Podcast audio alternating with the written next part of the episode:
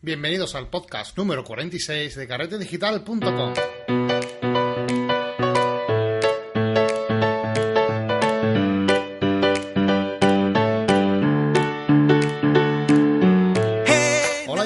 podcast donde hablamos de fotografía y todo lo relacionado con el mundo digital. Hoy estamos de enhorabuena porque traemos a uno de los youtubers más famosos del mundo de habla hispana. Estamos hablando de Julián Marinov, una entrevista que seguro que os va a gustar y en el donde nos va a explicar todos los secretos del, del mundo de, de esta red social tan, tan conocida como es YouTube. Así que si tenéis pensado montar un canal o, o queréis saber cómo funciona exactamente, bueno, pues quedaros porque os va a interesar. Y además esta entrevista no la hago solo, la voy a realizar acompañado de Manuel Jesús, que para mí es un placer también presentarlo porque va, va a ser un nuevo colaborador de Carrete Digital. No solamente va a ser un nuevo colaborador, sino que estará preparando también contenidos y él ha sido, empezó como oyente, eh, después fue suscriptor de los cursos de Carrete Digital y ahora pues está aquí con nosotros ayudándonos y también va a aportar su- sus cursos a nuestra comunidad. Así que darle la bienvenida porque viene para quedarse y además eh, seguro que os va a encantar porque es un chico 10, de lo, además de lo que me gusta tener cerca. Eh, No voy a alargar mucho la presentación inicial porque eh, la, entrevista se nos fue un poquito de las manos y dura bastante, ¿vale? Pero sí que me gustaría recordaros que en carretedigital.com podéis encontrar los cursos de fotografía online, videotutoriales eh, 100% guiados donde vais a poder encontrar todo lo relacionado con la fotografía profesional. Si queréis aprender eh, de una manera profesional, guiados, como digo, paso a paso en retoque digital, diseño, uso de compras online, Photoshop, Lightroom, etcétera, etcétera, etcétera. Y muchos cursos que están por venir, eh, que como ya sabéis, pagando una única cuota, que son 70 euros, vais a tener acceso a todos los cursos eh, que tenemos disponibles actualmente y a todo lo que quedan o que van a venir en un futuro. Ya sabéis que tenemos varios eh, cursos nuevos que están pendientes, que dentro de poco estarán aquí, como el de fotografía analógica, el de reparación de cámara reflex, que es muy chulo, ¿vale? Yo tengo los dos primeros vídeos que estado revisando de José Manuel Gallego, que os va a encantar, de cómo limpiar el sensor y, y bueno... Echadle un vistazo porque seguro, seguro que os gusta. Y nada, continuamos con la entrevista a Julián Marinov. Hola chicos, muy buenas. Buenas tardes. esto, su- esto suena verdad. Hola chicos, sí, muy buenas. Bienvenido. Muy buenas Marco y, y Manuel, gracias por, por invitarme, de verdad. Nada, hombre. Me encanta lo que hacéis. Tenéis un montón ya de, de, de- de material que estáis preparando, veo, y, y- y- y creo que dentro de poco eh, los que no os conocen todavía os van a conocer por lo que hacéis. Eh, ahí estamos trabajando día a día para, como, bueno, como tú, ¿no? Para ofrecer contenido que, que sea de, útil para la gente y que, y que sea de, valor para ellos, ¿no? Eh, Julián, te hemos traído aquí con muchas ganas, teníamos muchas ganas de traerte, porque para, para nosotros es eh, casi un placer que eh, entrevistarte, porque hay entrevistas que uno hace con, bueno, pues sí, porque sabe, cree o sabe que, que, va a ser de, de interés, ¿no? Para, para otras personas, pero esta la hacemos con, con cariño, la hacemos con cariño porque como también somos usuarios tuyos, por así decirlo, que conocemos y te seguimos de hace, de hace tiempo, es como, como entrevistar a alguien más de la familia, así que va a ser algo un, un poco raro, ¿no? Porque te, te- te Ajá. tenemos en casa casi, casi todos los días. Yo recuerdo que cua- cuando Marco me pidió que buscara gente de YouTube, yo eso, tuve la primera persona que se me vino a la cabeza, digo, vale, va a ser Julián y cuatro más, los que sean, ¿sabes? Muchas gracias chicos. Espero que eh, espero que no que no os decepcione. Nah, no, vamos, seguro que no. Porque además, bueno, eh, me gustaría que te presentase, ¿vale? Porque, bueno, creo que los que nos tendríamos que presentar seríamos nosotros. Pero, pero bueno, eh, para quien no te conozca, Julián, eh, eres el, o el canal número uno de fotografía en habla hispanohablante, ¿verdad? Sí, de momento por lo menos bien. sí. Hace poco, bueno, lo estuve viendo, tenía 130 y tantos mil ¿no? suscriptores, ¿no? 124.000 creo. 120 y pico. Es que cada vez que lo miras ha subido un poquito, va variando la cifra. Sí, bueno, menos mal que no va bajando porque esto sería raro ya. Así que bueno, como, como te digo, es un placer tenerte aquí y aunque podrías hablarnos de muchas cosas, como por ejemplo de cómo llevar tu vida con solamente una vida y 24 horas, es curioso. Eh, eh, Eso tal vez es lo más difícil. Sí, eso, eso da para un curso, ¿eh? pero, Sí, pero te hemos traído sí, para sí. que nos, nos hable y, y nos comente un poquito de, bueno, antes de, de que nos hable de, de YouTube, que es la, la red social con la que vamos a de la que vamos a hablar hoy para que los fotógrafos que estén escuchándonos y que quieran a lo mejor seguir pasos de gente como tú, ¿no? que ha llegado a, donde ha llegado a través de, esta red social, sepan un poquito eh, cómo manejarse ante ella, pero me gustaría antes que, te presentases, que nos dijese eh, cuáles son tus proyectos actualmente, porque sé que tienes varios, no solamente eh, el canal, y que Mm, que vean también la diversificación eh, a la hora de, tu empresa o tu, negocio, como tienes montado, que en lo que te dedicas ahora mismo, cómo tienes actualmente tus cosas. Vale, pero yo si te, si te respondo a esto ya, ya se habrá acabado el podcast, ¿eh? Y yo seguiré hablando todavía. No, no, no. Voy a intentar resumirlo, ¿vale? Eh, incluso antes de empezar a grabar os, os dije, por favor, cortadme. Intentaré resumirlo no muchísimo. Tenemos, no, Aquí no tenemos límite de tiempo, así que hoy te puedes explayar con nosotros. Bueno, espera que me pongo cómodo, ¿eh? además me estoy tomando un Red Bull, así que cuidado. A ver, os voy contando así por encima. A ver, yo eh, voy a saltar toda la parte de cómo empecé. Eh, lo importante es que empecé a hacer fotos, me gustó. Ah, empecé a aprender fotografía de YouTube, eh, pero no encontré nada en inglés, o sea, perdón, en español, por lo cual tuve que buscar en inglés. Encontré un montón de información en inglés empecé a aprender, aprender, aprender y, y, un día dije por curiosidad, ¿y qué pasaría si grabo yo un vídeo y comparto algo que he aprendido? Sin ningún tipo de plan de, de, de, de estrategia ni nada por el estilo. Mi estrategia era colgar el vídeo, reírme dos minutos y decir, hmm, se lo voy a poner al muro de Facebook de mi madre, ¿sabes? eh, eso era todo. Uh, pero a medida que yo iba aprendiendo, iba enseñando y tal vez es, es, es, un, es algo que dice la gente a la gente que, sabe mucho de, educación, hay una frase que dice algo como que la mejor forma de aprender es enseñar.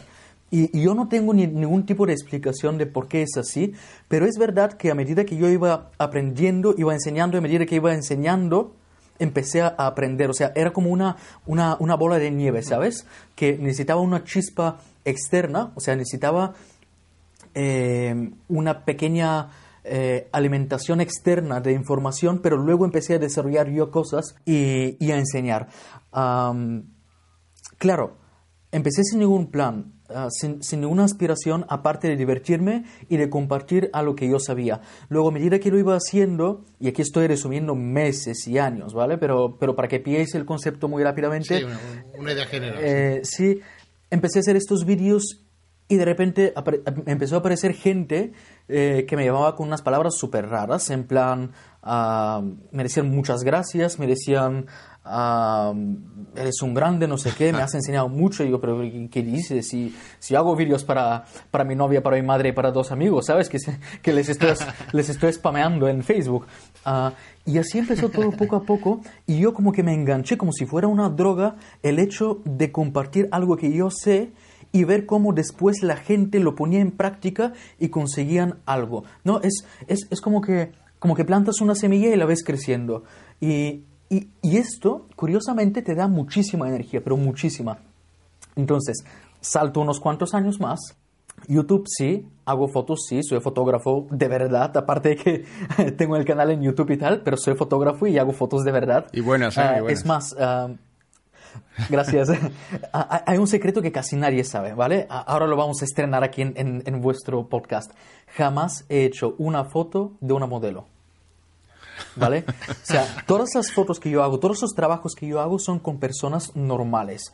O, si son, yo qué sé, mm, con, con fin un poco más emocional, en plan, alguien quiere fotos y le hago fotos, o con fin comercial, por ejemplo, una empresa entienden cómo trabajo en el sentido de que no haré el típico retrato, sino que haré un retrato que exprese la personalidad de este negocio, de esta empresa, haré un vídeo que, que llegue a la gente, no que, sea, no que parezca profesional, sino que sea tan profesional que parezca chapucero, pero que esto sea una estrategia para llegar a más personas y que, pueda crear una cierta confianza, ¿no?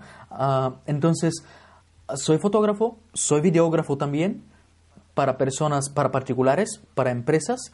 Tengo el canal en YouTube y a partir de ahí las cosas empiezan a, a, crecer en, eh, eh, sí, y en diferentes direcciones también. Entonces, salto unos cuantos años más y llego más o menos a la actualidad. actualmente En cuanto a YouTube, bueno, pues hago muchas cosas. Sí que enseño sobre fotografía, pero también quiero enfocarme más a los fotógrafos que, aparte de querer aprender fotografía, quieren vivir de ello, en el sentido de que quieren realmente llegar a trabajar de ello y hacerlo de la forma correcta. Una cosa que estás haciendo ahora muy interesante es el, el esta lista de reproducción de marketing para fotógrafos. Está haciendo... Exacto, de hecho acabo de, acabo de publicar un vídeo antes de, antes de, hablar con vosotros. es que voy a esto y esto, claro, eh, esto va a echar mucha gente del canal en sentido de que dirán, yo quiero aprender fotografía, no quiero aprender esto. Pero bueno, es que tengo 500 vídeos en los que yo explico cómo hacer fotos, ¿sabes? Creo que es tiempo de explicar cómo utilizar lo que, lo que en teoría deberían de haber aprendido los que me siguen, cómo aprovecharlo para que realmente lleguen a, si realmente te gusta esto, ¿Por qué tener que trabajar en otra cosa? ¿Por qué no ser realmente bueno y aprovecharlo y montar un negocio con esto, un negocio justo, un negocio de calidad y ofrecer tus servicios de forma profesional? Porque de esta forma, fíjate, lo que, lo que estoy consiguiendo, por un lado, personas cumplen sus sueños, Personas se reciclan. ¿Qué significa esto? Pues imagínate que como, me ha como ha pasado conmigo, en medio de la crisis me he quedado sin trabajo. ¿Qué hago? Pues no encuentro trabajo, pues me tengo que inventar un trabajo. Me inventé el trabajo de la fotografía. Pues hay otras personas que están en la misma situación, se tienen que reciclar.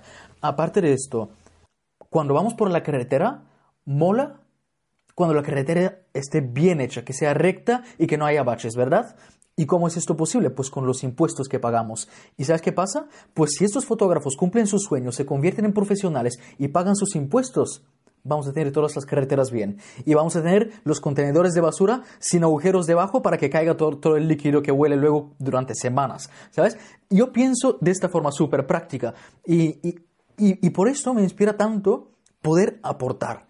Entonces, de YouTube pues ya salen muchas cosas, claro. Estoy enseñando, pero también Hace poco lancé eh, una aplicación móvil de, de fotoescalera. Uh, fotoescalera llamo el, proyecto, no me preguntéis por qué es el nombre más tonto que, se le puede ocurrir a uno, pero, pero bueno. Yo la, bajé la semana pasada y la estuve bicheando y nada, si tienes un usuario más ahí, eh, me, ha, gustado, está muy bien. Guay, guay, pues cada vez más cosas vas a ver ahí. La verdad es que es una aplicación que junta como eh, YouTube, Instagram, Facebook y Twitter en uno. Sí, es una mezcla de todo. Exacto, pero es como privado.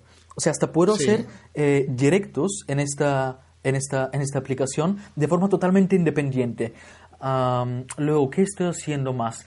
Vale, empecé mi canal personal. Mucha gente, de hecho muchos youtubers de fotografía, hacen sus vídeos personales o vlogs dentro del canal de fotografía. Ah, y sí, por un lado es beneficioso porque consiguen más reproducciones, más suscriptores y tal, pero yo decidí hacerlo aparte porque creo que tiene otro fin. Cuando yo vi lo que estoy consiguiendo con la fotografía, dije, ¿por qué quedarme con la fotografía si yo puedo hacer lo mismo pero generalizarlo más y poder influenciar de forma positiva a más personas y conseguir que si no te gusta la fotografía y te gusta pues eh, yo que sé vender patatas pues poder aprender algo sobre vender patatas. Ah, no sé no sé si me entiendes. estoy hablando de emprendimiento de ah, un poco más de, de, la vida de pensamientos ah, y a través de este canal personal también empecé a dar charlas desde hace poco, charlas sobre emprendimiento. ahora dentro de unos días también tendré otra charla en, la que, en las que, bueno, pues hablo sobre una temática concreta que, que, es necesaria en este caso concreto. O sea, según el público que va a ver, intento adaptar lo que voy a hablar en base a mi experiencia. Sí he leído muchos libros, sí he escuchado muchos podcasts, sí he visto muchos vídeos, pero prefiero hablar en base a mi experiencia porque resulta que sin darme cuenta he hecho algo que, muchos lo intentan y no lo consiguen, yo lo he hecho sin darme cuenta, porque estoy tan metido en mi trabajo que no me doy cuenta del progreso que consigo. Y, resulta que, he conseguido pues vivir de lo que realmente me gusta. A ver, yo no estoy diciendo que, que soy un rico, que tengo una mansión y tres Ferraris, no, pero vivo como yo quiero, ¿sabes? y y en el sitio donde yo quiero y no me, no me falta nada. Eres dueño de tu tiempo. No soy muy caprichoso, pero exacto, de mi tiempo, de mi... De mi no me falta nada. Ah, y disfruto con lo que hago. Sí me estresa mucho porque, porque hago muchas cosas. Ah, de hecho, aquí tengo un montón de columnas ah, debajo de las cuales tengo un montón de post-it con tareas que tengo que hacer. No sé si lo habéis visto en alguna foto o algo que subo en Instagram. Pero sí estoy metido en muchas cosas, pero eh, al mismo tiempo tengo el control Y, me he dado cuenta de que mucha gente quiere conseguir lo mismo, entonces pues he empezado estas charlas de, emprendimiento, de, ah, de cómo realmente ver la vida y que las cosas que parecen imposibles son posibles. Simplemente pues hay que trabajar un poquito, ¿sabes? No, no te digo de, de cambiar el mundo, pero trabajar un poquito. La verdad que el pensamiento que, comentas, y que por eso te hemos hecho esta pregunta, era con, dos fines. Uno de los motivos era que para que la gente viese la trayectoria natural y orgánica que has tenido desde que comenzaste hasta ahora, eh, que todos estos años que has resumido, eh, si, si, vemos hacia atrás, como has comentado, es un, proceso escalonado, poco a poco, y un crecimiento eh, que se hace con trabajo y, como tú dices, con una progresión, una progresión lineal de, de, mucho, de mucho esfuerzo. Y por otro lado también, eh, otra de las cosas que más me ha gustado que has dicho y que Manuel te, puede confirmar porque soy muy pesado con eso también, que le digo que, que un fotógrafo no, no, solamente fotógrafo, es una persona con, que tiene que estar formado en, muchas otras cosas. Por ejemplo, en tu caso, no solamente hace fotografía, hace vídeos, hace páginas web, eh, hace charlas, hace un montón de cosas. O sea que un fotógrafo no se tiene que limitar solo y exclusivamente hacer fotografía porque eh, un fotógrafo debe ser mucho más. Como comentas ahora, o has comentado con el tema de los vídeos de, marketing, eso, por cierto, me parece un acierto total porque soy un apasionado del marketing, ¿vale? Eh, creo que es claro, dice, es que esto a lo mejor me quita oyente, pero yo, creo que no, que, que, todo lo contrario, porque precisamente eh, lo que estamos o lo que estás haciendo es enriquecer a, a tu público en otros conocimientos que son básicos para que cualquier fotógrafo se pueda desarrollar profesionalmente. ojo, hablamos de profesionalmente, ¿vale? Que creo que, es básico y que estás haciendo una labor increíble. Claro, eh, algunos lo van a apreciar, pero otros seguramente se van a echar un poquito para atrás, pero no pasa nada porque eh, yo, e, es más, hay un secreto. Si, si analizáis mis vídeos, os daréis cuenta de que la palabra fotografía la podéis cambiar por cualquier palabra y lo que estoy diciendo seguirá siendo válido. Si cambiáis la palabra fotografía por vender patatas, seguirá siendo válido. No, no, en serio, en serio. O sea, me lo tomo muy en serio esto. Y hay gente que se da cuenta y dicen, wow, he aprendido tantas cosas, aparte de la fotografía, ¿sabes? Y esto es lo que me apasiona, ah, que a veces meto como mensajes subliminales, escondidos, y la gente dice, wow, lo he entendido. Digo, a que sí, a que tiene sentido, ¿sabes? y, y, aquí, Marco, has, has dicho una palabra... Eh, has dicho orgánico. Y, yo creo que, vamos, no sé si esta es la dirección del podcast en la que queréis ir, pero solo quiero mencionar que muchas veces cuando alguien está en, en vuestra situación, vuestra posición o en mi posición de hacer algo en Internet, de, de hacer algo que, que, aspira al crecimiento, uh, la gente siempre busca los atajos busca el crecimiento no orgánico, busca el crecimiento rápido y, es un enorme error. ¿Por qué es un enorme error? Porque, vamos a ver, yo cuando subo desde la ciudad hasta, hasta el pueblo donde vivo, en coche, eh, por la diferencia de altitud, ya me afecta el cuerpo. Y eso que subo en coche. Imagínate si fuera un ascensor que, que vaya directamente hacia arriba. O sea, el, lo natural es que sea poco a poco. Porque si es demasiado rápido, exacto, progresivo, porque si es demasiado rápido, no podrás gestionarlo. Estoy, o sea, estoy lleno de ejemplos de personas que he visto que digo, tiene, tiene el potencial, pero lo está haciendo mal, porque está creciendo demasiado rápido. Porque no te puedes imaginar lo que es crecer de un día a, a por ejemplo, tener cero seguidores o un seguidor en YouTube y el día siguiente tener mil. Mil parece poco, ¿vale? Mil parece poco. es, muchísimo. Ah, ah, claro, estás hablando conmigo y, claro, Julián tiene 120 no sé cuántos mil. Ya, pero es que de uno a mil es muchísimo. De uno a mil es igual a fracaso. Fracasas. Y te voy a decir por qué. Porque cuando son dos y cuando son tres, te van a comentar cosas buenas. Cuando son cuatro, pues uno te va a decir algo malo. Igual metes la pata con tu respuesta.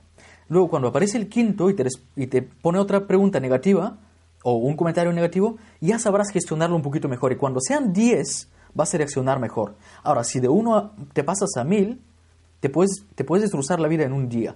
Porque... Vas a tener mil, problemas. Claro, mil problemas con, con, los que no estás acostumbrado a, a, a, gestionarlos. Y, y, a ver, no es por quejarme, porque no me estoy quejando, pero hay muchos problemas, hay muchas dificultades. Hay que tener muchísimo cuidado porque hay una responsabilidad detrás de esto. Sí puede ser Justin Bieber y, y claro, haces una buena canción, te haces famoso. Eh, luego te pillan borracho, no sé dónde, te hacen tres fotos.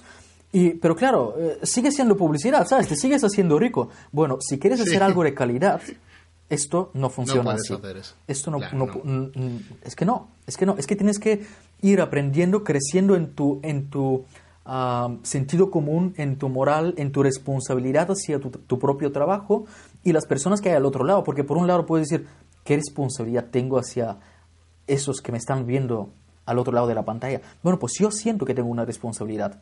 Siento que no puedo mentir, no puedo a decir algo en lo que no creo, porque esto me va a perjudicar. Hoy no, mañana no, pero dentro de un año igual sí. Entonces yo no me lo puedo permitir. Ahora, si uno lleva una semana y ya está a mil, a dos mil seguidores, no tiene este concepto, no lo puede tener, es imposible. y aunque lo haya leído un en un libro, no lo tiene internalizado y no lo ha entendido. Solo esto quería meter como, como paréntesis porque me- parece extremadamente importante porque veo mucha gente cometiendo este error en nada de tiempo, empezar a hacer grandes colaboraciones, crecer mucho y en dos meses ya no existen. ¿Dónde están? Ah, no, es que era muy duro.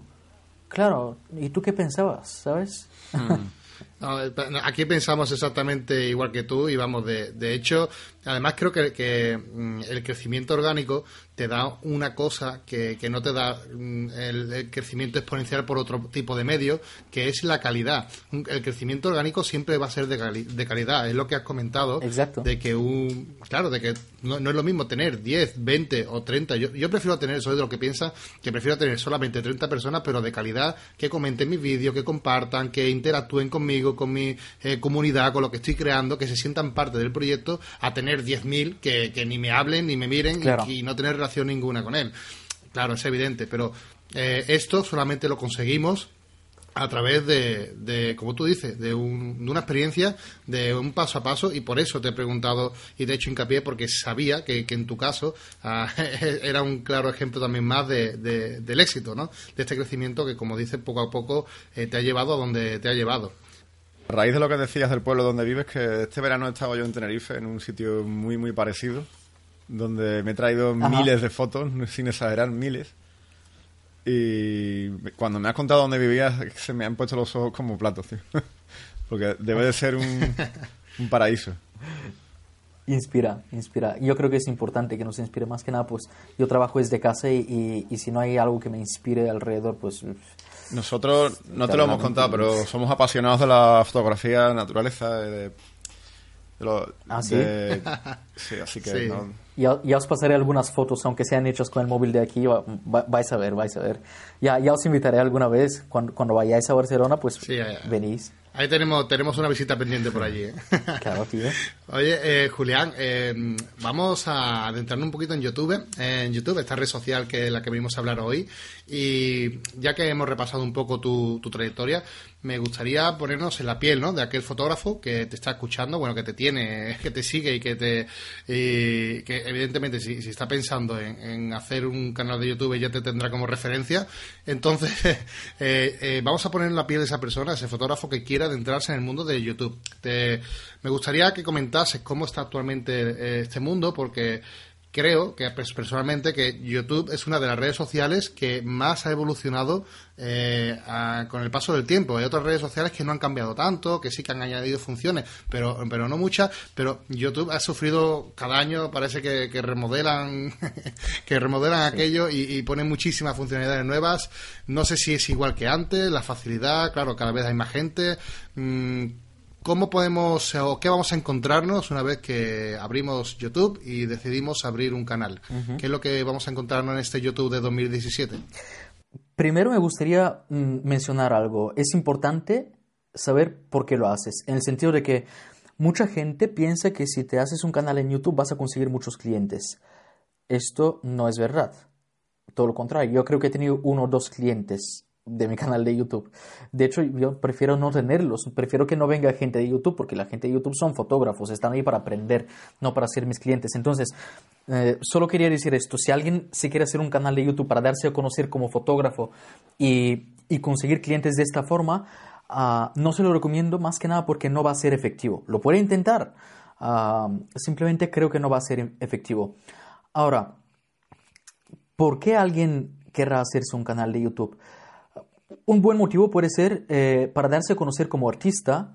Ah, otro buen motivo puede ser ah, para enseñar. Si tiene esta pasión que tengo yo por, por enseñar, porque yo realmente no me considero muy artista con la fotografía.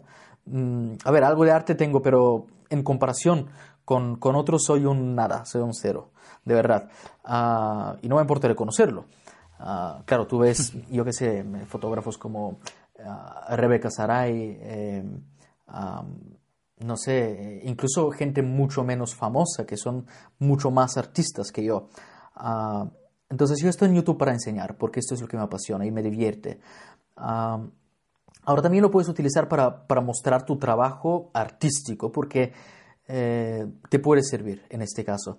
Ahora, en 2017, pues mira, no tengo una respuesta, porque ahora mismo, en los últimos tres o cuatro meses, está están pasando muchas cosas. Ah, yo, uno de los motivos ah, por los cuales sigo estando alrededor de Barcelona es porque aquí he conocido muchos youtubers mucho más grandes que yo ah, y comunicamos muchísimo acerca de YouTube, acerca de estrategias, acerca de, formas de pensar. Y algo está pasando con YouTube. Ahora mismo lo considero negativo, ¿vale? Mm, solamente veo cosas y no tengo explicación. Y, pensaba que soy el único. Y hace poco, mm, con unos cuantos chicos, eh, hacemos regularmente eh, cenas, quedamos, hablamos de la vida y hablamos de YouTube también, porque son youtubers todos. Y resulta que no soy el único, sino que todos, todos ven lo mismo. Entonces ahora mismo lo que se está viendo es una bajada de, de de enfoque mm, porque digamos que ahora mismo como que YouTube se está acercando a lo que, a lo que era antes la televisión, que la televisión ya es algo totalmente obsoleto, pero en el sentido de que YouTube de forma, por su algoritmo, ahora mismo está promocionando más el contenido de baja calidad. ¿Vale? Interesante. ¿eh? ¿Por qué? Porque YouTube es una empresa, no es una ONG. Eh, YouTube quiere hacer dinero. Y sí, todo es gratis, pero es porque si es gratis hacen mucho más dinero eh, que si fuera de pago. Entonces, ah, lo que está pasando es que ven que los vídeos de bromas, vídeos divertidos, que yo no los veo malos, o sea, son buenísimos, pero son lo que son. Yo creo que lo que ha hecho, lo que ha conseguido YouTube como la plataforma para, para la educación en general, ha sido una pasada. Y ahora mismo la mayoría de los canales serios sobre educación, sobre una temática específica, aunque no sea educación, están bajando de popularidad y YouTube está promocionando más canales ah, que crean contenido apto para cualquier tipo de persona, porque de esta forma eh, se quedan más personas viendo estos vídeos, lo que se traduce en más dinero para YouTube. ¿De acuerdo? Entonces yo no sé si esto es un error, que no creo. Ah, espero que sea algo temporal. Ah, porque a mí, por ejemplo, mucha gente piensa que, claro, tú eres youtuber, haces pasta con esto y ahora te vas a quedar sin dinero. No, no, yo la pasta que hago de YouTube me llega para, para pagar la gasolina en un mes y muchos meses ni, ni para esto, ¿vale? Claro, porque eso, es otro de los puntos que, que, la gente te confunde mucho, porque se cree que eso es ser youtuber eh, que te forras haciendo vídeos. Claro, y es que el tema no, es, este. El tema es que, aunque me quiten todo el dinero que gano yo de YouTube, que, que es, yo lo considero un nada, bueno, me ayuda a pagar la gasolina, está bien, vale, lo aprecio. bueno, sí, pero, relación el precio y el esfuerzo que te conlleva. No, no, tiene nada que ver, no tiene nada que ver. No tiene nada. Uh, pero, o sea, sale rentable, pero no puramente de YouTube. Uh, el tema es que. Claro, claro. El, el tema es que a mí lo que realmente me importa es que la gente aprenda. No, no, no, tanto el dinero, porque yo lo puedo monetizar de mil formas. Pero lo que realmente me importa es que la gente vea estos vídeos y que aprenda. Y claro, si YouTube me rebaja las reproducciones a mí y a todos los que van en serio y promociona contenido que no es que sea malo, pero es lo que es. Y solamente porque es apto para todas las edades y todos esos, mm, todos esos tipos de personas, pues no me parece bien. Entonces, no diría que es una mala plataforma ahora mismo, ah, pero la verdad es que no estoy seguro de lo que va a pasar.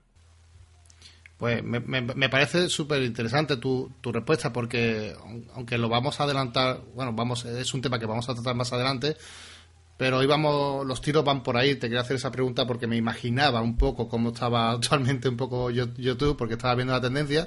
Y, y claro, uno de los temas que vamos a tratar más adelante, que ahora iremos, llegaremos, pero era cómo evitar la dependencia a, YouTube, ¿no? De que, porque veo que mucha gente también se crea un canal, empieza a, a darle de comer, como digo yo, empieza a invertir su tiempo. Esto es igual que, es lo mismo que has dicho antes. Eh, un fotógrafo que hace solo fotos, ¿vale? Esto es un youtuber. igual. Exacto. Igual. Eh, lo puedes hacer, puedes tener mucho éxito, conozco mucha gente que es así, pero a poco que algo cambie, de hecho, muchas veces hablamos con, mis amigos youtubers. ¿Y si mañana desaparece YouTube? ¿Nos quedaremos con hambre? Al final te, encajonas en algo como todo en la vida. Te encajonas en algo y, acabas en una esquina. Claro. Eh, es, es, como una, es como una silla con una pata. Esto es totalmente inestable. Y una silla con dos patas tampoco es estable. Como mínimo tiene que haber tres. Y, no estoy hablando de YouTube, no estoy hablando de fotografía, estoy hablando de la vida en general. Ah, bueno, yo por lo menos tengo esta, esta visión un poco más de, emprendedor y, yo creo que uh, cada persona que, que, piense en el futuro seriamente, ah, que quiere darle a, su familia una cierta estabilidad, tiene que tener por lo menos dos o tres fuentes de ingresos separadas y diferentes. YouTube es una plataforma que te permite hacer esto, te permite aprovecharlo para, hacer esto y eso está genial. Ahora, otra cosa es que la gente se dé cuenta y que lo haga.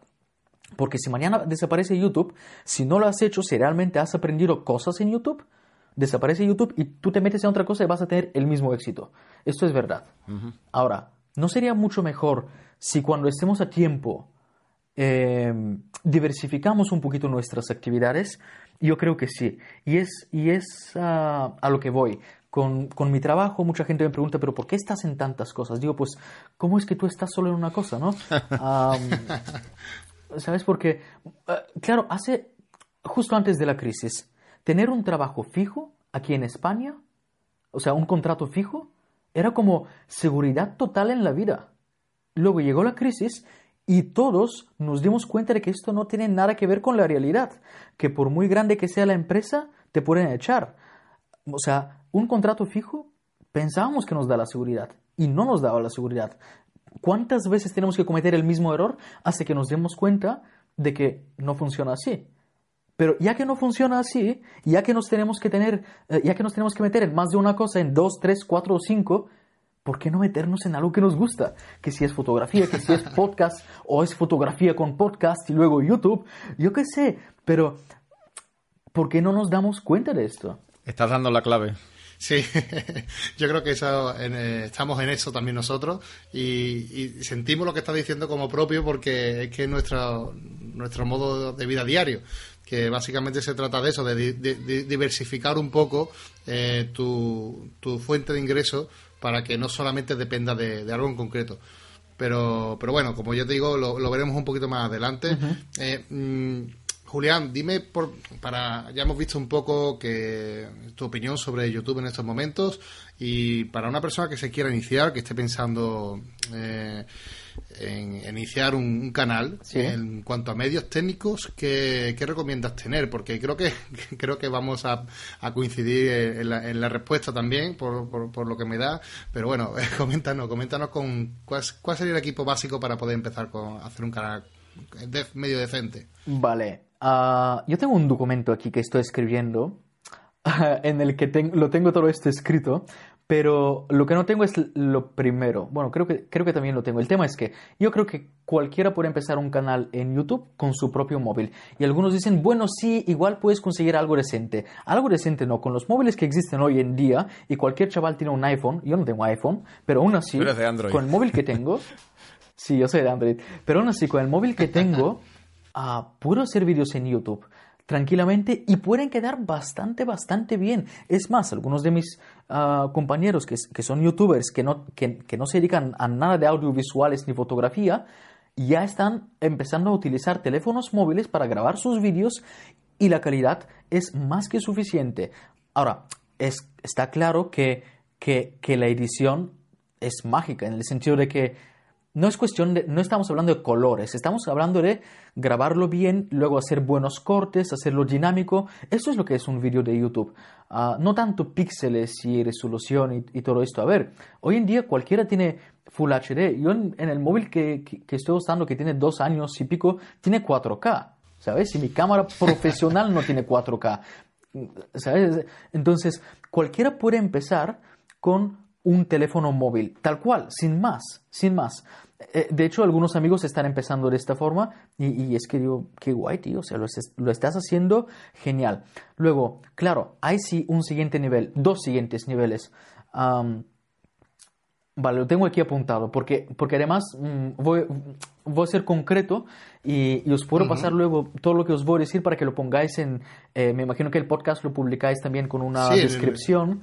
Ah, Correcto. Y os puedo copiar todo esto. Entonces, ah, genial, ah, equipo recomendado para principiantes, teniendo en cuenta principiantes que van en, en serio, en sentido de que no, no, se, no se trata de experimentar con YouTube, sino que van en serio. Con, un con YouTube ya se quieren gastar dinero.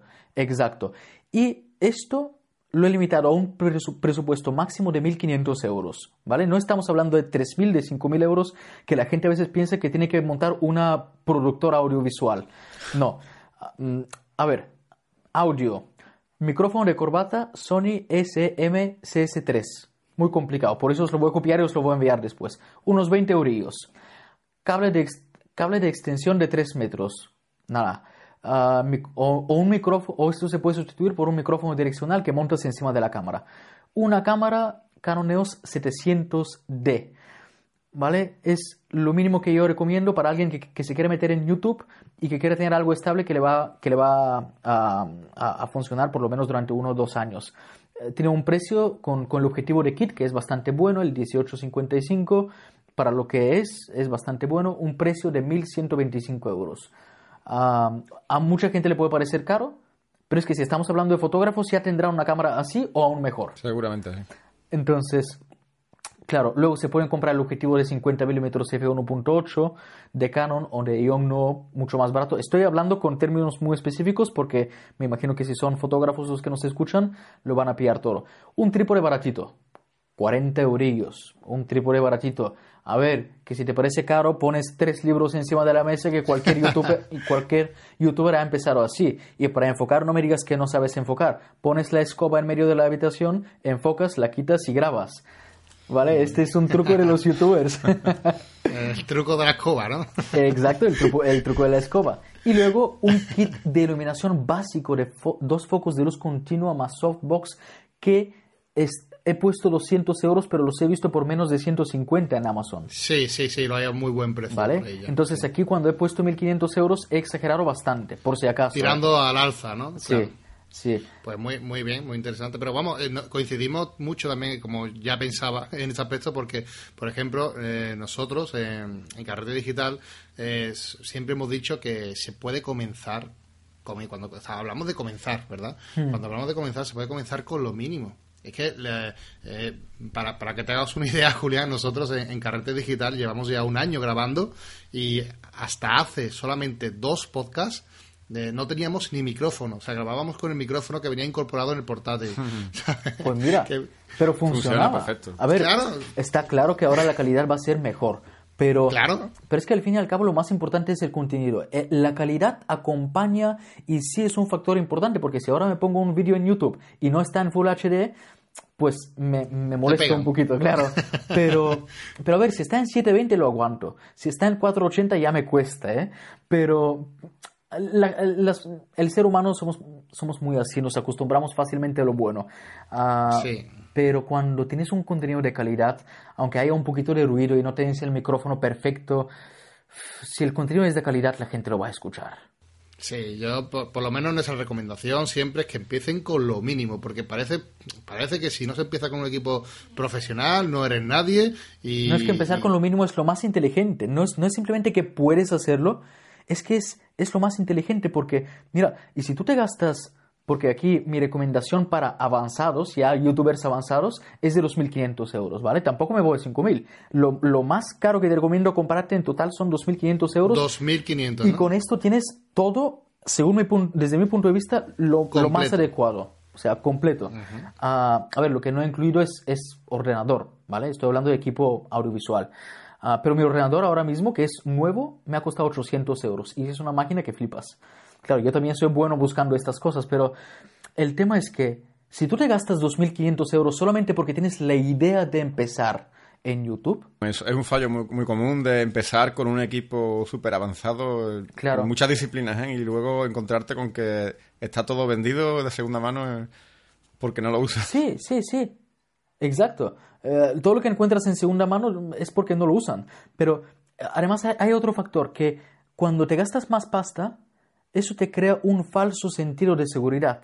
Ah, o sea, yo ahora, ahora sí puedo. Te pones a hacerlo, vale, grabas el vídeo, luego está desenfocado y además te das cuenta de que hacen falta para un vídeo de 10 minutos una o dos horas de, de edición en ordenador. Y dices, ¿de verdad que tengo que hacer esto? No, no tienes que hacerlo, pero haberlo probado antes, ¿sabes? Claro. Sí. Yo creo también que en este caso, en el tema de, eh, de los recursos, siempre digo que tiene que ser igual que lo que hemos hablado antes de, de, cómo, de cómo debe de crecer. Exactamente igual. Creo Claro. que los recursos también debe ser orgánico. No puedes empezar con un equipo de 3.000, 4.000. Bueno, puedes empezar, pero no es lo más recomendable, porque no vas a saber aprovechar lo que te, lo, eh, lo que tienes, ¿sabes? Eh, el crecimiento también de a la hora de comprar recursos técnicos siempre digo, por ejemplo, fotografía es muy típico, ¿no? Que llegas y te compras eh, la mejor cámara. Empiezas por una eh, Nikon o una Canon 5D Mark III eh, y no has tenido una reflex en tu vida. Creo que no, que no es el camino correcto. No que no lo puedas hacer, evidentemente lo puedes hacer y puedes aprender mucho, Pero, pero, te garantizo que la probabilidad de que hagas peores fotos es mucho mayor si te compras Claro. una buena cámara desde para empezar. Sí, Porque, sí. claro, tú imagínate aprender a conducir un Ferrari, ¿vale? Y luego te pones en un Peugeot 106 que tiene 23, 24 años, pues a ver cómo lo vas a llevar esto, ¿sabes? Sin embargo, aprendes a conducir el Peugeot y da igual si te dan BMW, Mercedes o Ferrari. Lo llevas llevas cualquier cosa y vas bien. E- Es lo mismo con las cámaras. Eh, Yo empecé con una cámara muy básica, pero porque su ISO máxima era de 1600, por si hay algún, alguno que no es fotógrafo, estamos hablando de algo súper limitado. Ah, prácticamente, si no, si no era un día realmente con buen tiempo, pues las fotos tenían mucho ruido. Ah, esos puntitos raros de colores que se ven. Ah, eh, entonces, eh, claro, empecé con esto, pero al aprender a aprovechar esta cámara, por muy difícil que era, cuando me pasé a una Canon EOS 60D, sabía cómo utilizarla. Y usé la Canon EOS 60D hasta que me la robaron, que estaba a punto de cambiarla. Pero en esta época... La que tenías en tus vídeos, ¿verdad? Sí, pero bueno, me pasé a una 5D Mark III después. pero con Para esta aprovechaste cámara... para cambiar sí, bien, sí, sí. ¿no? Pero con esta cámara, con la Canon EOS 60D y con objetivos relativamente baratos que tenía, yo llegué a cobrar de trabajos más dinero en un día de lo que costaba mi cámara, mi objetivo y todo, todo, mi, to- em, todo el equipo que llevaba en la mochila. ¿Vale? En un Correcto. día de trabajo ganaba más de lo que costaba esto. Y es una prueba de que no es, no es cuestión de equipo. Por supuesto que ayuda. Pero luego el día que me pasé a la 5 de Mark III, pues, mm, a ver, mm, yo hago fotos con una ISO mucho más alta y con mucho menos ruido. eh, con la misma cámara que otra gente dice, mm, claro, yo a más de 2000 no puedo subir. Bueno, yo estoy a 12800 y tengo menos ruido que tú. ¿Cómo?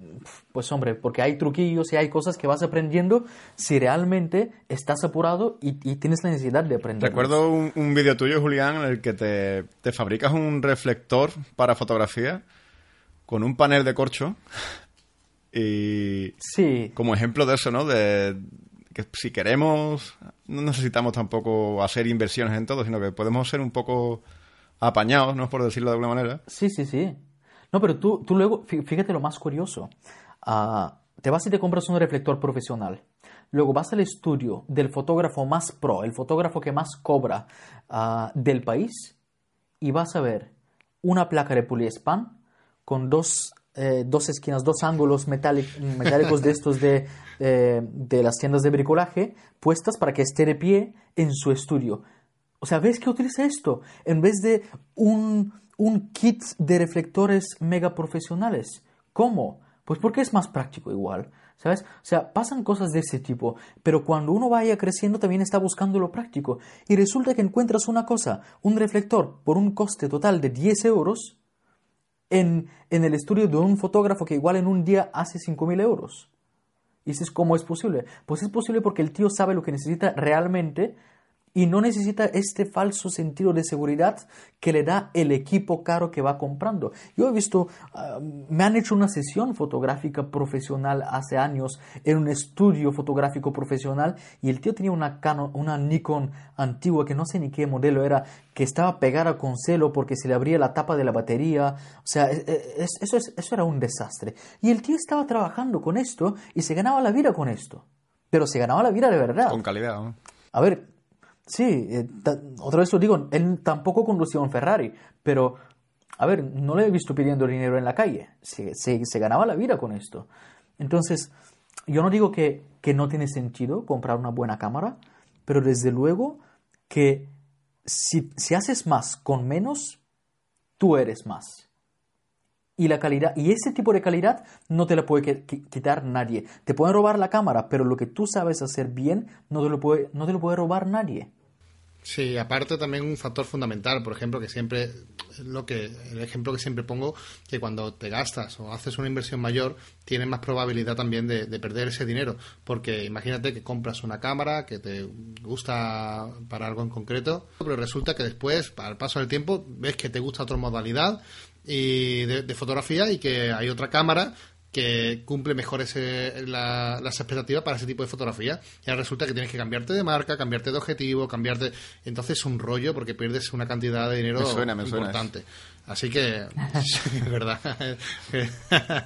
Aquí tenemos un, par de casos que, nos ha pasado. Pero bueno, eh, también eh, retomando el caso de, de YouTube, Julián, y eh, habiendo visto el tema este de los recursos técnicos, me gustaría que, que nos comentases eh, las, unas buenas prácticas a la hora de subir vídeos, de compartir estos vídeos por, por Internet. Eh, ¿Qué nos recomienda que hay, por ejemplo, trucos o tips básicos que dice, oh, mira, esto cuando vayas a hacer un vídeo no se te puede olvidar. Por ejemplo, poner em, eh, el, el thumbnail o la pequeña imagen de cabecera, etiquetar bien los vídeos. ¿Qué nos recomienda como buenas prácticas fundamentales a la hora de subir un, un vídeo? primero tener, tener en cuenta un poquito uh, por qué lo haces, o sea, que haya un motivo, que estés, que estés solucionando un problema, que estés aportando algo concreto. Hacer un vídeo por hacer un vídeo normalmente no tiene mucho, mucho éxito. Ahora, si, si lo has hecho pensando en, en algún tipo de necesidad, ya es diferente, ¿vale? Partiendo de ahí, cuando tú haces un vídeo también es importante pensar que la persona que está al otro lado, uh, por ejemplo, puede tener el tiempo limitado o puede que esté en un país donde o en un pueblo donde no hay una buena conexión de internet. Entonces, yo que sé, por ejemplo, hay gente que hoy en día graba en Full HD a 60 frames. Y, y, mola, bueno, a mí personalmente no me mola, pero, pero técnicamente mola porque es mucho más fluido el vídeo y luego resulta que YouTube no te permite bajar de velocidad, o sea, no, no te permite bajar a, a, 30 o a 25 frames, te permite bajar de resolución. ¿Y qué pasa? Pues uh, que Juan, que está en un pueblo a 20 kilómetros de, de, Madrid, aunque sea, pues igual no tiene fibra óptica y, y el vídeo se le corta cada 2x3. Um, y, y, ni hablar de, de los que están en, en Latinoamérica, que, que, que, son los que más se quejan de esto, hay que tener a esta gente en cuenta. Uh, luego, claro, el, el thumbnail o la miniatura del vídeo es importante, es importante, el título es importante, todo es importante. Uh, lo, importan, lo más importante es la calidad del contenido, no tanto la calidad del vídeo, sino la cantidad del contenido. Y a partir de ahí, todo lo que puedas hacer ayuda. ¿Por qué? Porque yo al principio decía, va, ¿qué más da eh, hacer esto? Si nadie lo va, igual un 1% se van a dar cuenta. Ya, pero cuando se te juntan 10 cosas y de una cosa es un 1%, de otra cosa es un 5%, al final resulta que que todas estas cosas que has ido haciendo durante un año, durante dos, durante tres años, igual afectan solo un 10, un 15% de tu público. Vale, pero este 15% cuando tenías, cuando tenías 100 seguidores eran 15 seguidores, pero cuando tienes 100.000 ya son 15.000. ¿Vale? Entonces, cuanto antes empieces a, a tener una disciplina en dar lo máximo, en claro, no, es solo las miniaturas, no es solo las palabras claves, no es solo el título, sino ah, mantener un, buen perfil en redes sociales, en el sentido de que darles a tus seguidores frecuentemente cosas. Si no puedes subir vídeos todos los días, que hay gente que sube vídeos todos los días, pero si no subes un vídeo hoy, pues comparte algo en Twitter, comparte algo en Instagram. No sé, para que vean que existes. Ah, luego, realmente presta atención a lo que está pasando cuando subes un vídeo. Ah, hay, hay, métricas muy avanzadas hoy en día en YouTube y de hecho el algoritmo más importante para YouTube ahora mismo es la retención de, de audiencia. Esto prácticamente consiste en cuánto tiempo de promedio se han quedado las personas viendo tu vídeo. ¿Vale? Ah, hay una retención de... Eh, sí, esto muy poca gente lo sabe, especialmente la gente que está fuera de YouTube no lo sabe, pero es la métrica más importante ahora mismo en YouTube. Ah, y consiste en lo siguiente, hay, hay, hay dos... Me imagino que sirve para el cálculo de la publicidad, ¿no? Que puede ir por ahí, ¿verdad? Eh, bueno, en base al porcentaje de, de, tiempo en el que se queda la persona en este vídeo, la probabilidad de que vea más anuncios aumenta, lógicamente. Pero lo más importante es que significa digamos, una retención de audiencia de 70-80% significa que... interesa tu Interesa. Eh, y esto significa muchas cosas más. Por ejemplo, que el título no es engañoso, sino que coincide con el... O sea, lo que promete el título, el contenido lo cumple. Lo que promete la miniatura, el contenido lo cumple. Lo que, lo que prometen los primeros 3-5 segundos del vídeo, el resto lo cumple. Entonces, significa muchas cosas, pero luego hay dos variedades, retención de audiencia absoluta y luego hay relativa. Entonces, ¿qué es lo que hace YouTube? En base a las personas que están cerrando este vídeo, en diferentes momentos del vídeo, está creando un gráfico que te está mostrando, por ejemplo, el interés que hay de parte de la gente en cada momento del vídeo. Entonces, tienes como, como un gráfico que va subiendo, bajando, subiendo, bajando, y puedes reproducir el vídeo viendo cómo este puntito de interés va subiendo va bajando. Y dices, ah, qué divertido.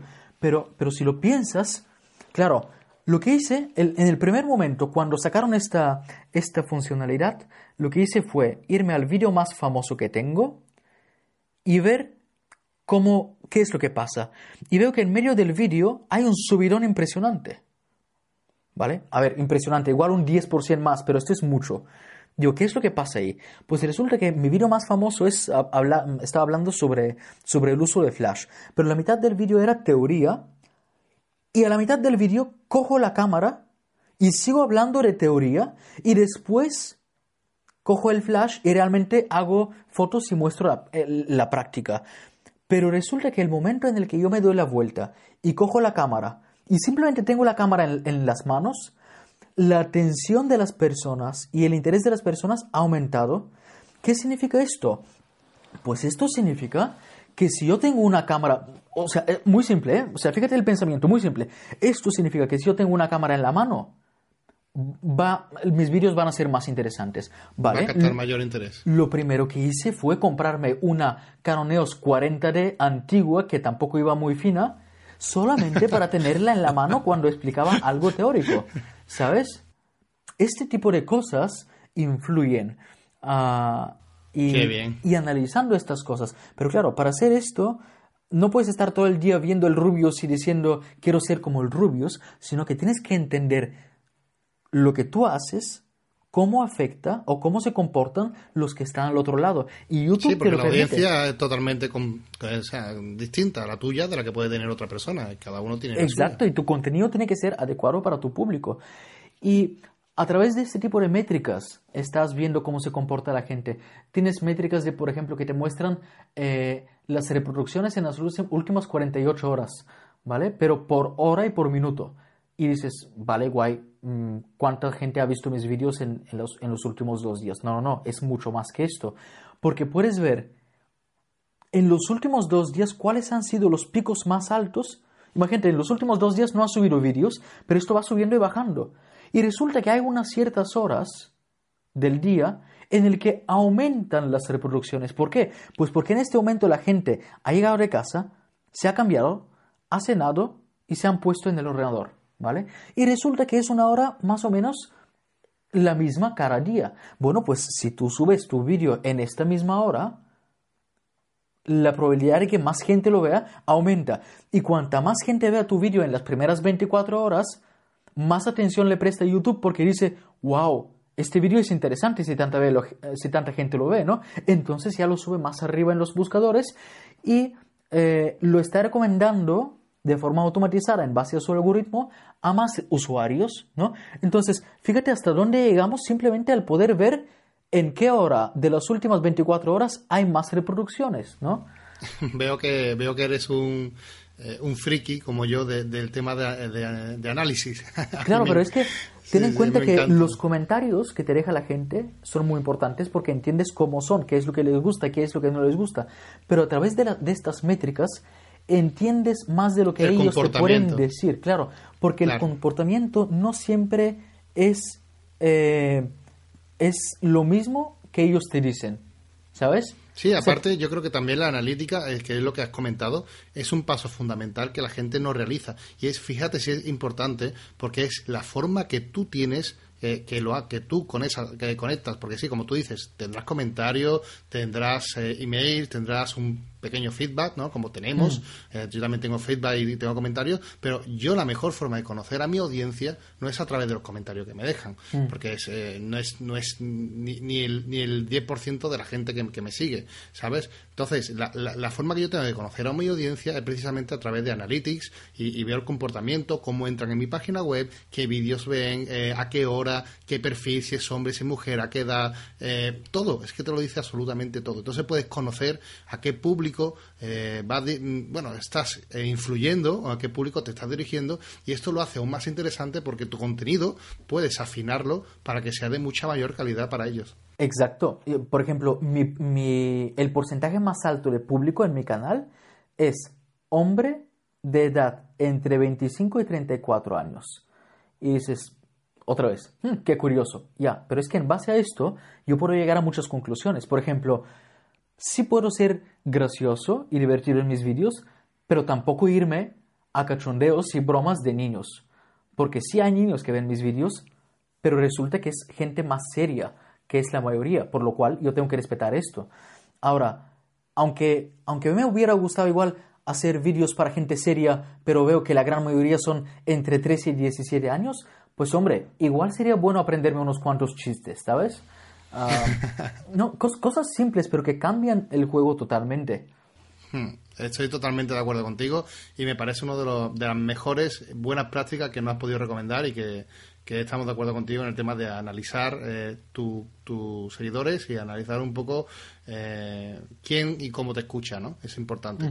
Eh, por otro lado, ¿nos podrías recomendar o nos podrías hablar de, igual que de las buenas prácticas, de aquellas malas prácticas que debemos de evitar, de aquellos errores que, se pueden cometer a la hora de, como has dicho antes, ¿no? Por ejemplo, de, intentar crecer muy rápido, a lo mejor, ¿no? Sí, este, ese sería tal vez el, error más común y, y, que más gente lleva al fracaso, crecer rápido. Luego, otro error, eh, querer hacer dinero rápido. Porque hay que ser realistas. Un canal de YouTube cuando, cuando crece ya se convierte no en una, sino en varias fuentes de ingresos. yo por lo menos monetizo mi canal de igual, a ver, una, dos, tres, eh, cuatro, cinco, seis formas que ahora mismo me acuerdo así de, de golpe monetizo mi, canal de seis formas diferentes. Eso no significa que gano 5.000 euros de cada, de cada forma al mes. No, no, nada por el estilo, pero sí son diferentes formas que yo cuando vea más potencial en, tal tipo de funcionamiento, pues puedo reforzarlo con, trabajo, ¿no? Con, con vídeos.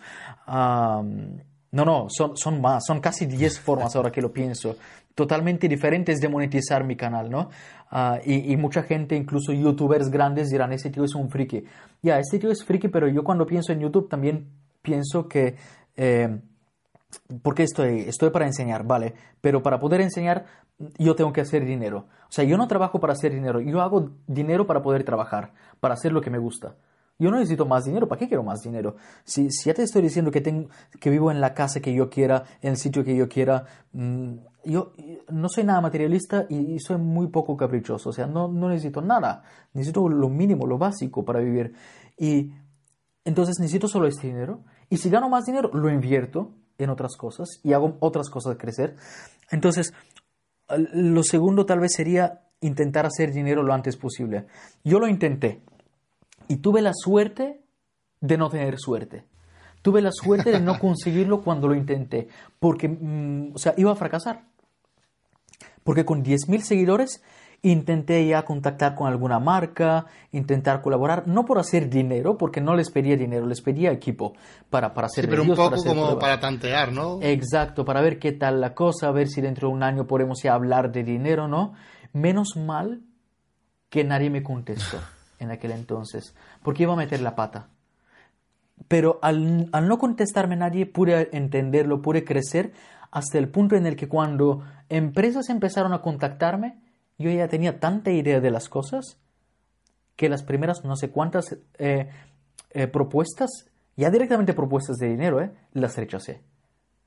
Mientras otros que tenían menos seguidores que yo aceptaron estas ofertas, empezaron a trabajar con estas empresas y crearon una mala imagen y yo ya tenía la suficiente madurez como para decir, mira, no puedo decir, no puedo decir que sí al primero. Es como tener tu primera novia y decir, pues me caso contigo a ver, que, puede que tengas suerte y que hayas encontrado la persona adecuada, pero normalmente tiene, que haber un crecimiento, tienes que tener unos cuantos, cuantos fracasos, te tienen que mm, dejar unas cuantas veces, hasta te tienen que poner los cuernos para que aprendas, ¿sabes? No, pero es, la verdad. Y luego encuentras la persona que dices, hmm, no tiene este fallo. Ah, pues es que aparte de esto no, tiene, no comete estos errores, pero es que aparte de esto, mm, yo qué sé, me es fiel, por ejemplo. ¿no? Es, es lo mismo cuando vayas creciendo en una cosa así. Vas creciendo, y yo no digo que no he cometido errores, he cometido muchos errores, pero han sido tan pequeños que he podido seguir y, y seguir creciendo. Entonces, después de estas dos cosas, otra cosa de malas prácticas podría ser no tomártelo en serio. Eh, no tomártelo en serio en el sentido de que fuera de las estrategias de marketing, porque a veces yo puedo hacer un vídeo que parezca muy cutre, pero que en realidad haya un montón de estrategia detrás y que yo consiga lo que yo quiero. No estoy hablando de esto, estoy hablando simplemente de no tener en cuenta lo que está pasando, no tomártelo en serio y perder el tiempo. Porque si vas a perder el tiempo, mejor métete a trabajar de camarero, de cajero en un supermercado como lo que yo trabajaba porque vas a ganar más dinero y, vas a hacer algo con más sentido en tu vida porque aún trabajando un, trabajo que no parece muy guay pues vas a tener suficientes recursos como para mantener tu familia y, tener una vida digna. Ahora eh, decir que eres youtuber y, no tomártelo en serio pues es, una falta de responsabilidad no solo hacia tus seguidores sino también hacia tu propia vida ah, porque fíjate lo único con lo que nacemos y, lo que cuando se acaba morimos es el tiempo. Si nosotros malgastamos nuestro tiempo, pues muy mal, muy mal, porque se acaba y no podemos comprar más. Julián, eh, respecto a, esto que has comentado, porque nos has dicho eh, unas buenas prácticas, nos has dicho otras malas prácticas de cómo evitarlas, mm. eh, y esto marca como bien estás comentando y, la verdad estamos aquí callados escuchando porque nos parece súper interesantísimo eh, pero me gustaría eh, hacerte una pregunta que, tal vez haya mucha gente que se la hace porque creo que eh, con cierta empatía ¿no? de esa persona que comienza y, está intentando seguir el camino que tú comentas de evitar las malas eh, prácticas y hacer las buenas, pero claro, eh, ponte en la situación. Me encuentro que estoy en un canal de YouTube, por ejemplo, que estoy intentando hacer buenas cosas, eh, intentar no caer en los errores, pero muchas veces hay esa soledad, ¿no? En la que parece que estás tú solo delante de una pantalla y no hay nadie que te diga clon, clon, clon, oye, cuidado que esto está bien o esto está mal. O sea, ¿cómo sabes o cómo mides eh, ¿cómo, ¿cómo, nos podría recomendar eh, cómo darnos cuenta de cuando estamos haciendo eh, algo mal? ¿Cómo, ¿Cómo darnos cuenta de que estamos siguiendo el camino correcto cuando, por ejemplo, porque claro, tú ahora lo tienes muy fácil, tienes 130.000 seguidores tú ves perfectamente y como tú dices, con tus datos de analytics, de analítica, tú puedes ver perfectamente cuando algo gusta, cuando algo no gusta, cuando estás haciendo las cosas bien, cuando no estás haciendo las cosas tan bien. Pero claro, una persona que tiene muy pocos eh, seguidores, que está comenzando, esto se multiplica, este problema se multiplica casi al infinito y quiero saber qué consejos le darías a estas personas para decir, oye, para mm, volver a encarrilar el camino, sigue por aquí. ¿Qué podrías decir para, para, este problema? A ver, incluso cuando haya menos seguidores, eh, si lees los comentarios es bastante claro. Y si no son los comentarios, si ves las reproducciones, queda bastante claro. Ah, luego, yo tengo una estrategia muy simple, muy muy normalita, pero es tan simple que nadie, que nadie lo practica esto. Y es que cuando no estoy seguro de una cosa, llamo amigo. ¿Vale? Y, yo tengo amigos para todo. Y tengo conocidos, aparte de amigos, tengo conocidos de, de todo tipo. Entonces, yo desde hace años he aprendido a, cuando no sé una cosa, pregunta. Es mejor ser tonto durante cinco minutos que ser tonto durante toda la vida porque no has preguntado, ¿sabes? Entonces, y, tonto online, ¿no?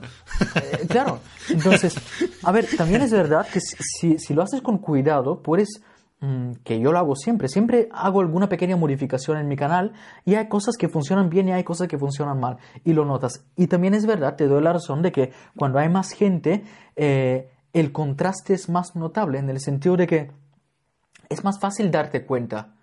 Porque, porque yo, por ejemplo, ahora mismo sí eh, los, los, me gusta y no me gusta, eh, la media del canal es un 97-98% de votos positivos en los vídeos.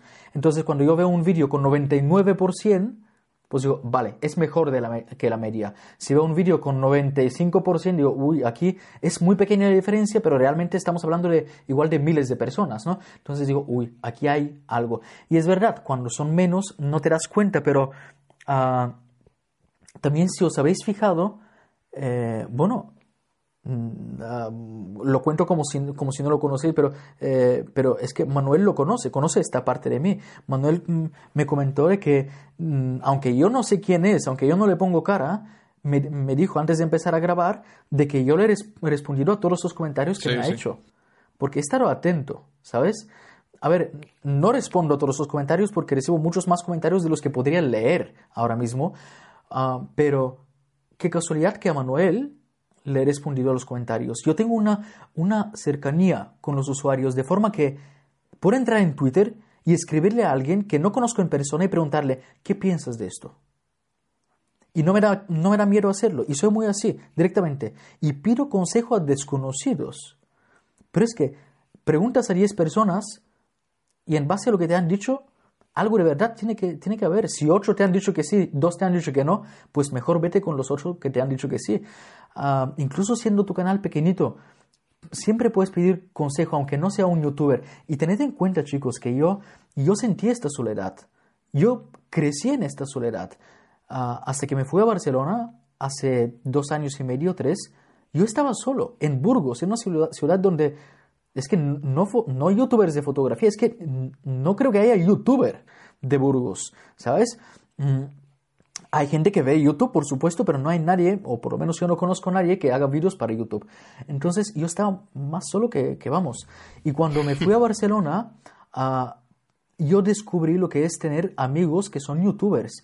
Descubrí lo que es hablar y intercambiar información. Oye, mira, pues yo he experimentado esta semana con poner una miniatura de tal tipo. Pues mira, yo experimenté esta semana con poner unos títulos tal, ¿no? Y empiezas a comunicar. Entonces, ah, una recomendación es también no ser mm, un marginado, sino que intentar comunicar con los demás, intentar colaborar, aunque no sea colaborar en el sentido de youtuber, en plan hacer vídeos, que si puedes, mucho mejor, pero si no, intenta comunicar con esta gente, intenta aportarles. El, eh, lo que menos me gusta de mi canal de YouTube, y no porque es mi canal, sino porque es YouTube en general, es que el 90% de los seguidores son puramente consumidores. O sea, vienen para consumir. Y está bien, yo estoy para dar, yo estoy para educar, estoy para crear para ellos. Pero es súper bonito cuando ves este 10% que quieren dar de vuelta, ¿sabes? El, el otro día que recibí un correo de un tío que me ha hecho un banner nuevo para mi, para mi perfil de YouTube. O sea, la, típica imagen, ¿sabes? Porque la mía es muy cutre, porque no soy nada diseñador. Y, ¿sabes? Cuando ves una cosa así y no era perfecto, y le dije, tío, no es perfecto, pero está bien. Mira, cambia esto y esto y esto y lo pondré. Y además te lo voy a agradecer públicamente en algún vídeo, ¿sabes? Entonces, este 10% de gente que quiere dar, si, si tienes 10 seguidores, pues será uno pero siempre habrá alguien que quiere dar. Le mandas un mensaje, oye, me he fijado que tú vas en serio y siempre ves mis vídeos y siempre comentas, pienso hacer esto en el canal, sé crítico conmigo, dime qué piensas, ¿sabes? Sé lo más crítico posible, porque es más, a mí me encanta que la gente me critique de forma constructiva, por supuesto. Julián, y, perdona que te interrumpa, a cuenta de esto que dices y, creo que esto se puede también llevar a, todas las redes sociales, ¿cómo llevas tú uno de los males de Internet que, que hay? Vamos, tú vas a saber rápidamente lo que estoy hablando. Los trolls, ¿no? Los famosos trolls que no solo... Porque tú dices que te encanta la crítica, pero que esas personas que, que se esconden en el anonimato y atacan y, destruyen cualquier tipo de contenido. Ajá, no sé, a veces puede desanimarte o lo llevas bien o... ¿Te ha pasado? Seguro que sí, pero vamos, mm. cuéntanos. Mm, sí, pero te voy a decir una cosa. Igual leo un comentario de este tipo una vez al mes. ¿Vale? Eh, no sé por qué. No sé por qué de verdad. No conozco a otro canal con tanto mm, con tanta opinión positiva como el mío. Ah, por supuesto que hay algunos vídeos que se nota ya que algo, en algo he metido la pata, pero en general ah, la gente es muy consciente de lo que hace. Tal vez es también porque la gran mayoría son gente ya un poco más madura, eh, entre 24, 25 y 34 y 35 años, ya la gente va un poco más en serio.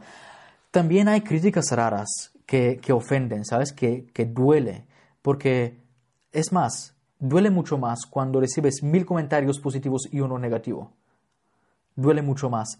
Por ejemplo, eh, hace poco estaba haciendo unos vídeos, uh, vídeos normales de mi canal, pero en medio del vídeo metía como, no sé si lo habréis visto, un trocito de un chico, M. Jiménez, que aparecía y contaba las noticias de la semana del mundo de la fotografía, ¿vale? Pues este tío justo estaba empezando con su canal y tenía treinta y pico seguidores y me pidió que yo le retuiteara algo, que participara en algo de Twitter con él, una cosa así. Ah, entonces yo dije, bueno, voy a ver tu canal primero, ¿no? Para saber quién eres. Y vi que el tío tiene treinta y pico seguidores, pero tiene una calidad en los vídeos, tiene un contenido realmente bueno. Dije, no, no, tío, yo te quiero ayudar para que crezcas de verdad. Si quieres, mm, haz unos o sea, él, hacía noticias semanales del mundo de la fotografía, por ejemplo, qué cámara ha salido, qué cámara va a salir. Igual dura 10 minutos. Le dije, haz un resumen de ¿Cómo se llama? ¿Cómo se llama el chaval? Eh, eh, él es M. Jiménez y su canal es cámara.pro. Eh, y es la misma la web, cámara.pro. Entonces dije, ah, mira, si quieres, para, para, poder yo darte a conocer y además que creo que va a ser súper útil para, para, mis seguidores porque yo soy malísimo para seguir noticias, la gente me, me, pregunta de cámaras, yo no tengo ni idea, ¿por qué no haces una versión resumida de un minuto, de dos minutos de tu vídeo? Me la mandas, yo la meto en el mío, la gente verá un contenido variado, será más entretenido, será más curioso, aprenderán algo que yo no, o sea, recibirán algo que yo no les puedo dar y al mismo tiempo te van a conocer a ti. ¿sabes? Y mucha gente dice, claro, no puedes ir a un youtuber grande cuando eres todavía pequeño. No, él era el más pequeño y me pidió a mí, siendo yo el más grande, y yo le dije así. ¿Pero por qué? Porque vi que no es un chaval que, que está jugando con la vida, sino que, que va en serio, ¿sabes? Y metí estos vídeos y a la gente le gustaron. Había algunas críticas constructivas, por ejemplo, que me dijeron, oye, cuando metes este vídeo en medio del tuyo, como que pierdo el pensamiento de lo que estabas contando y luego me cuesta retomar la idea, ¿no? Ah, muy brusco, ¿no? A lo mejor. Sí, digo, muy buen comentario, lo tendré en cuenta. Pero luego, una mujer, una chica, no sé qué edad tendría, me dijo, estoy cansada de tanta publicidad en YouTube, todo lo hacéis por el dinero. Se creía que era publicidad. Claro, o, que, o que es publicidad para alguna marca, o que él me está pagando para esto, o que yo le estoy pagando para esto, ¿sabes? Y mi única intención era crear un contenido más variado y más útil a mis seguidores porque yo no soy capaz de hacer lo que este chico hace.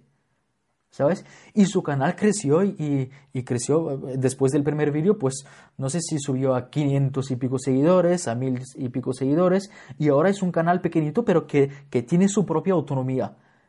Y y claro, cuando te dejan este comentario acusarte de que lo haces puramente por el dinero y que todo es dinero, cuando en realidad haces algo que beneficia a esta misma persona, beneficia a la otra persona que tiene el otro canal, y no sé si de alguna forma me beneficio yo también. Sí, me beneficio porque creo un contenido más interesante, pero es que es un triple win-win. Nadie pierde, todos ganamos. Y que te digan que tú lo estás haciendo por el dinero, buah, esto sí que es un golpe que duele, de verdad que duele. No, es que ni siquiera puedo llamarlo troll, es, es un comentario absurdo, pero duele. Entonces, mucha gente lo que hace, y ahí está el tema del crecimiento, de crecer despacito, mucha gente lo que hace, especialmente si crecen rápido, es contestar, pues porque tú, ¿de dónde has aparecido, hijo de tal, no sé qué, no sé cuál? Esto es lo peor que puedes hacer, porque estás metiendo más chicha. O sea, lo, le das de comer. peor que eso que es desanimarte y dejarte llevar por esa gente y que eso afecta a tu trabajo. Claro. claro. Claro, hombre, igual me entró un bajón durante media hora y luego leo unos cuantos comentarios positivos y digo, pues mira, no, no todos son así y la mayoría me aprecian. Sigo con lo mío y esta persona... Y, y, y es más, yo no borro estos comentarios. YouTube ha mejorado mucho en ese sentido. Eh, si yo veo un troll, por ejemplo, uh, lo puedo... Troll no, veo spammers. Igual una vez, dos veces al mes veo a alguien que se mete... Eh, entra en nuestra tienda online de fotografía y compra el producto no sé cuál. Bueno, pues YouTube ha mejorado mucho porque aparte de borrar el comentario, puedo hacer que esta persona no pueda volver a mi canal y no pueda comentar nunca más. Uh, pero, pero incluso cuando es una crítica no constructiva, yo a esta chica le, le contesté con igual media página a cuatro, explicándole de forma muy educada que yo en realidad todo lo que quiero hacer es aportarle algo de valor y hacer que ella aprenda y hacer que ella disfrute con este contenido, pero de la forma más amable del mundo, ¿sabes?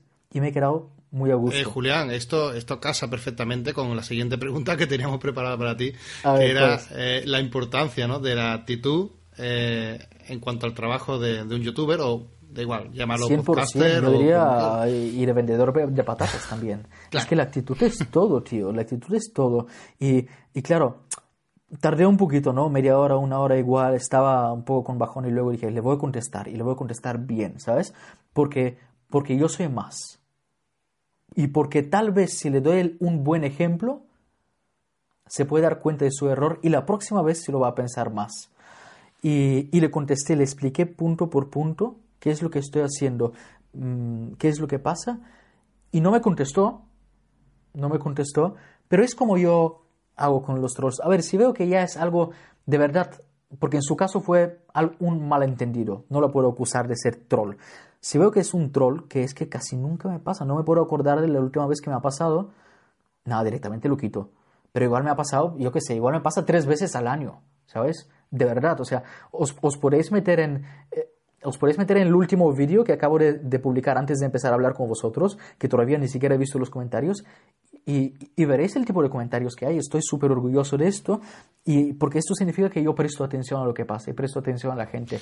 Sí, pero también eso es fruto de tu crecimiento orgánico. Exacto.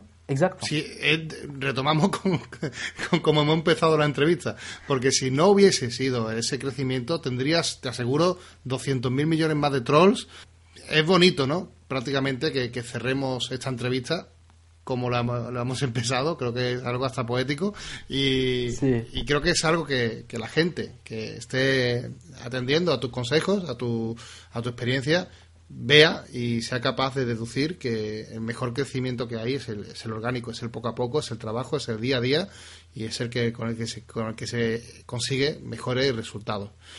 Me gustaría solo añadir un pequeño secreto. Yo no tenía ni idea de lo que íbamos a hablar y, quiero en este podcast especialmente, y además lo quería hacer al final, solamente para que lo escuchen los que de verdad respetan este contenido y han escuchado todo hasta ahora, solo que esto se den cuenta, porque nunca lo he dicho hasta ahora, bueno, de hecho no llevo mucho tiempo haciéndolo, pero ah, estoy preparando algo. Y, no, no, tenía ni idea de que, de que íbamos a hablar de esto, pero es un libro para YouTube. Anda, toma ya. Qué bien. Y muchas de las cosas que hemos comentado están ahí, especialmente cómo crecer y cómo eh, generar ingresos de forma correcta, moralmente correcta, con YouTube. Pero mm, estamos hablando de igual más de 12, 13 formas de hacerlo y estoy ya por la mitad.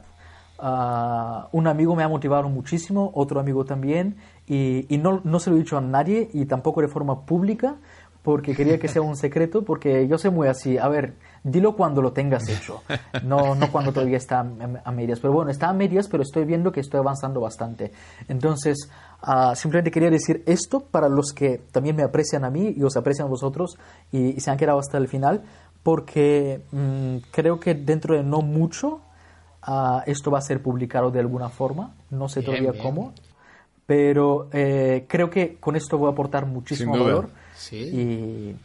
Y avísanos cuando lo saques y, le damos difusión desde Carrete Digital porque ya te aseguro, yo te aseguro que este, este podcast va, a tener muchísimo feedback y, me van a estar insistiendo, oh, trae otra vez a Julián Marinova porque nos pues ha Me voy a aprovechar de vosotros, me voy a aprovechar de vosotros entonces. Pues aquí, aquí tienes tu casa, Julián, porque eh, la verdad que es un placer tenerte eh, creo que ha sido la, hora y veinte más rápida que se me ha pasado en mi vida. Es que hablo mucho, es que hablo mucho. no, pero eh, me, ha encantado, me ha encantado porque ha sido súper natural. Eh, bueno, es que ya lo he dicho al principio, es, como entrevistar a alguien de la familia, a alguien que tengo en casa todos los días. Y, y es un placer tenerte aquí y que te hacemos partícipe de Carrete Digital en todo lo que se te ocurra y quieras participar con nosotros, esta es tu casa a partir de ahora y cuando quieras aquí lo tienes. Y contamos con, que nos avises con tu libro. Muchísimas gracias chicos, de verdad, os agradezco muchísimo que me, que me hayáis invitado y, y, para mí ha sido un placer también hablar con vosotros, ha sido muy entretenido y, y me lo he pasado bien, pero de verdad, o sea, Yo creo que esto ha sido una masterclass, ¿eh? Esto, esto es nivel, ¿eh? Esto ha sido un muy buen podcast. Bueno, cuando saque el libro hacemos la versión 2. Yo quería decirte, Julián, que eso, muchas gracias, que no cambies, tío, que, eres un tío humilde y eso se ve en tus vídeos.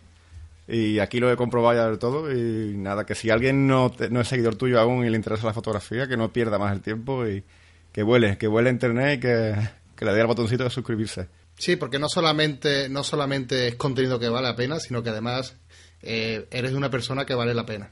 La verdad que es un encanto poder estar contigo, te lo digo de verdad. Me, emociona saber que hay gente como tú que, que, transmite tanto con la fotografía y con la filosofía que, ve la vida. Eh, Julián, solo para acabar, ¿dónde podemos encontrarte? Aunque eh, hay, por si hay algún insensato que no te conozca todavía. Vale. Ah, a ver, mi página web oficial es julianmarinov.es, Marinov con V al final, V de, Valencia.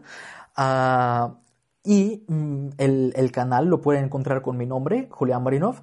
Y también tienen su página web que es eh, fotoescalera.com y luego mm, a partir de esas páginas web o a partir del canal de YouTube pues pueden encontrar eh, si les gustan más algunas redes sociales específicas por ejemplo pues uno que es más Instagramer pues me puede seguir en Instagram otro que es más Twittero pues me puede seguir en mi Twitter personal o en el Twitter de Fotoescalera si quiere solo cosas sobre fotografía si quiere cosas más mías personales ¿no? entonces cualquiera que entre en el canal de YouTube cualquiera que entre en cualquiera de las páginas web eh, va a encontrar todo lo demás. Y, les invito y, muchísimas gracias a vosotros porque eh, también, también he podido aprender de vosotros. Y si algún día, como has dicho Manuel, no cambies, si algún día cambio, avísame porque me lo tomo muy en cuenta todo esto. te pegaré, te pegaré un toque. Seremos, seremos tus primeros trolls. Genial, genial. Pues muchas gracias y de verdad un abrazo fuerte para, para, para Barcelona, Julián. A vosotros, chicos. Esperamos tenerte pronto. A vosotros, muchas gracias. Adiós. Bueno, chicos, aquí el podcast de hoy. Creo que mm, muy bonito, un podcast que nos llevamos muy buen sabor de boca, no solamente por, por lo que hemos aprendido junto a él, sino por la persona que hemos conocido. Ya os digo que no, hemos tenido nunca trato personal con él y, traerlo aquí ha sido todo un descubrimiento y seguro, seguro que seguiremos en contacto con él, ¿vale? Eh, si os ha gustado, si eh, queréis, como bien dice, dice Julián Marino, ser eh, ese 1 o 5% de los agradecidos y ayudarnos a difundir este podcast porque os haya realmente gustado y emocionado y valoréis el esfuerzo que esto supone para, para que ustedes podáis disfrutarlo, pues os, nos encantaría que lo hicieseis eh, realizando un comentario positivo y darnos 5 estrellitas en iTunes. Es una acción que a lo mejor para ti es muy poco tiempo, pero para nosotros es muy, muy, muy importante porque realmente es la, la forma que tenemos de alcanzar a más oyentes, de subir un poco a lo más arriba dentro de, los, de la lista de podcast y, como no, de compartir más con todos del mundo de la fotografía en podcast tan, tan chulos como el que hemos escuchado hoy. Muchas gracias a todos por acompañarnos y nos vemos en el próximo podcast.